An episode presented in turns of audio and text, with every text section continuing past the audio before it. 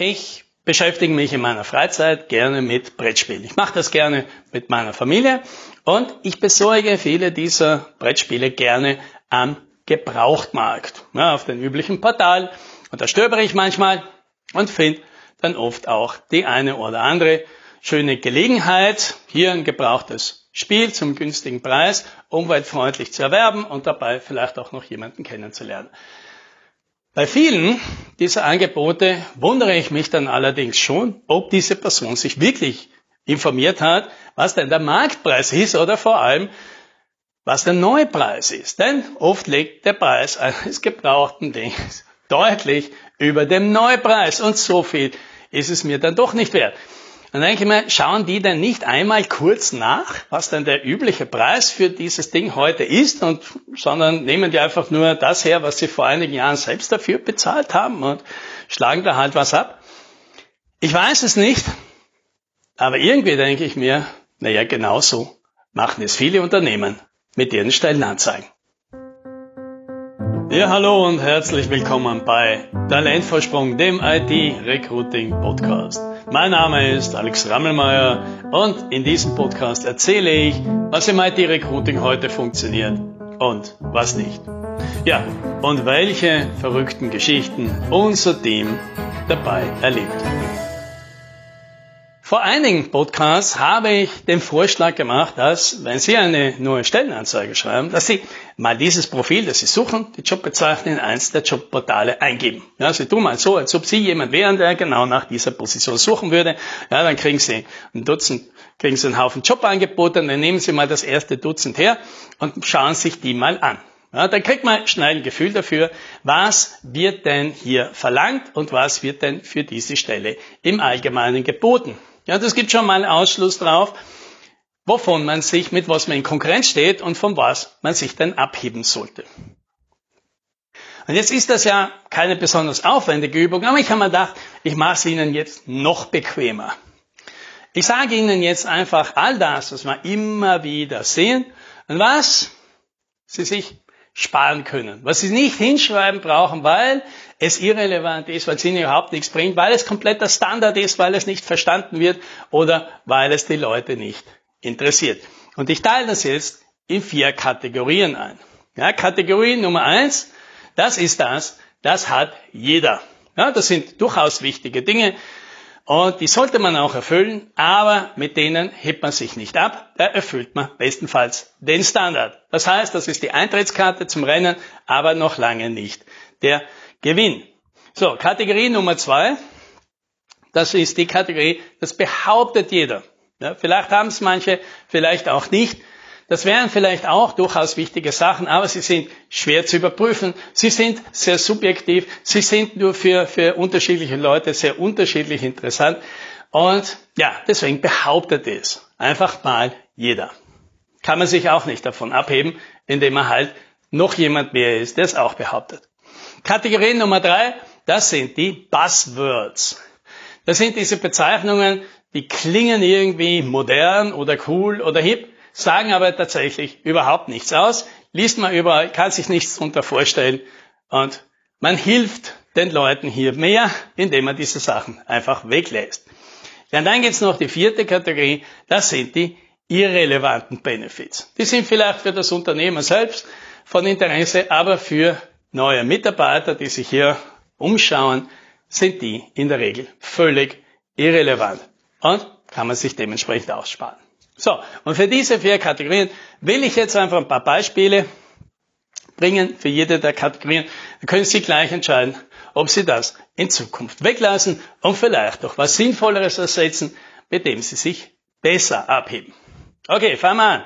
Kategorie Nummer eins: das hat jeder. Gut. Zum Beispiel, dass es bei Ihnen gutes Equipment gibt. Also, dass Ihre IT-Leute auf guten Rechnern arbeiten können. Ja, das ist eine wichtige Sache und das war vielleicht vor ein paar Jahren auch durchaus noch ein, ein, Grund, um sich abzuheben. Mittlerweile hat das jeder verstanden, dass das nicht nur der Produktivität hilft, sondern auch der Motivation und das gibt es mittlerweile tatsächlich fast überall. Nummer zwei, hier gibt es Ausbildung. Ja, natürlich gibt es hier Ausbildungen, die werden in den meisten deutschsprachigen Ländern ja auch sowieso vom Gesetzgeber vorgeschrieben, dass es die gibt. Wenn Sie schon eine tolle Ausbildung haben, dann schreiben Sie doch hin, was für welche. Nur, dass Sie manchmal Ihren Mitarbeitern irgendeinen Kurs zahlen, das macht tatsächlich jeder.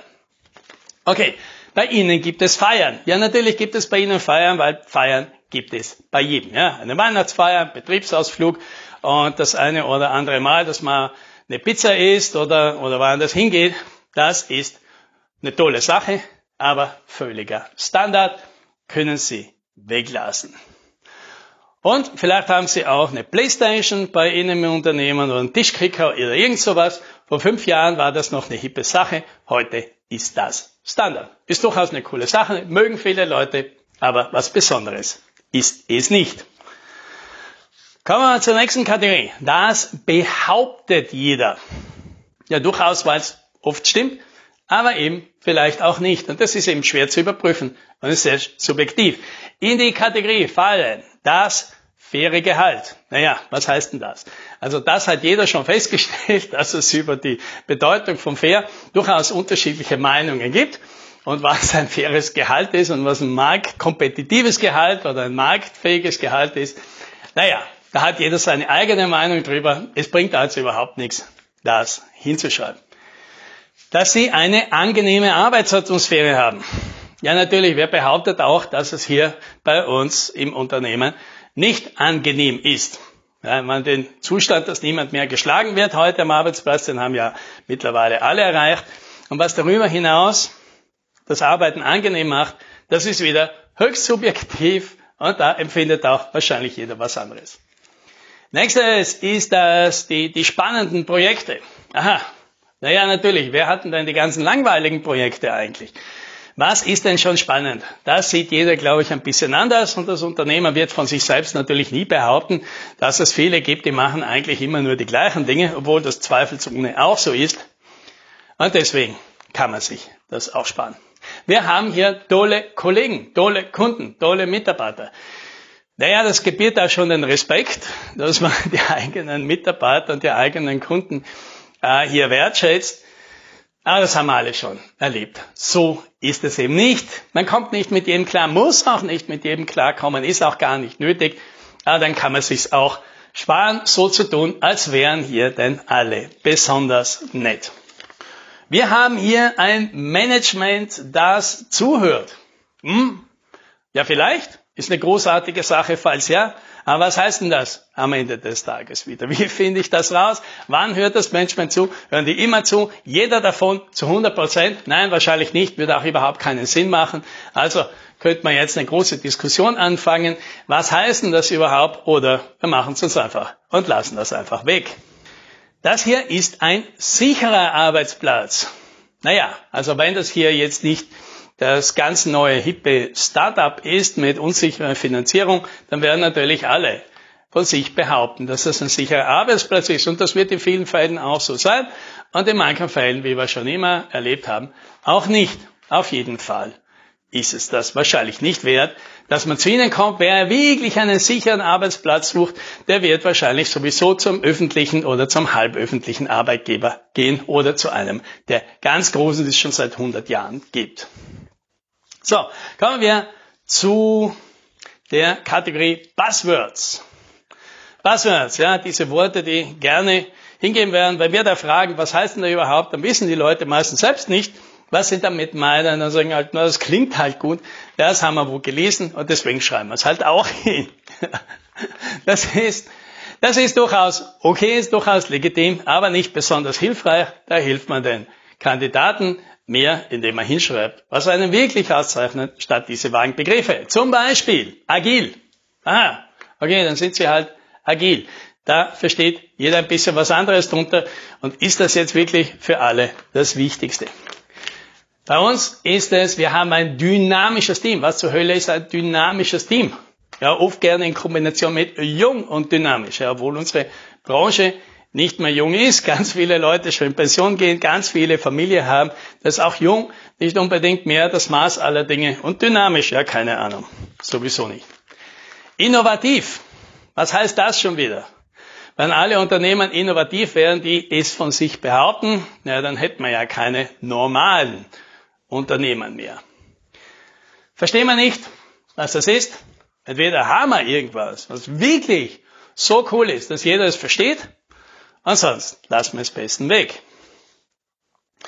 Ja, und dann gibt es oft noch die Vision und die Mission und sowas, besonders unter jungen Unternehmen oder Startups, ganz populär, braucht man heute unbedingt für den Mitarbeiter wahrscheinlich eher weniger aussagekräftig.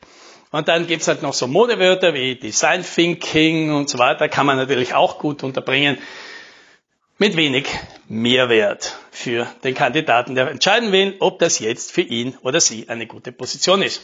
So, kann man auch zur letzten Kategorie, die irrelevanten Dinge. Wir sind Marktführer. Naja, wenn sie nicht eine bekannte Marke sind, die unter die auch äh, unter der Normalbevölkerung irgendeinen Wert hat, so dass man als Mitarbeiter hier sich ein bisschen im Glanz der Brand sonnen kann, bringt das relativ wenig, was halt bei den meisten B2B-Unternehmen der Fall ist. Da hilft es niemandem, dass sie Marktführer sind. Genau dasselbe gilt für international.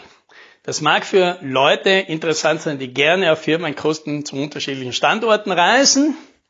Wenn das aber nicht so ist und der Mitarbeiter das nicht macht oder Ihre Standorte sowieso in unattraktiven Locations liegen, dann bringt es relativ wenig, dass Sie Standorte auch im Ausland haben.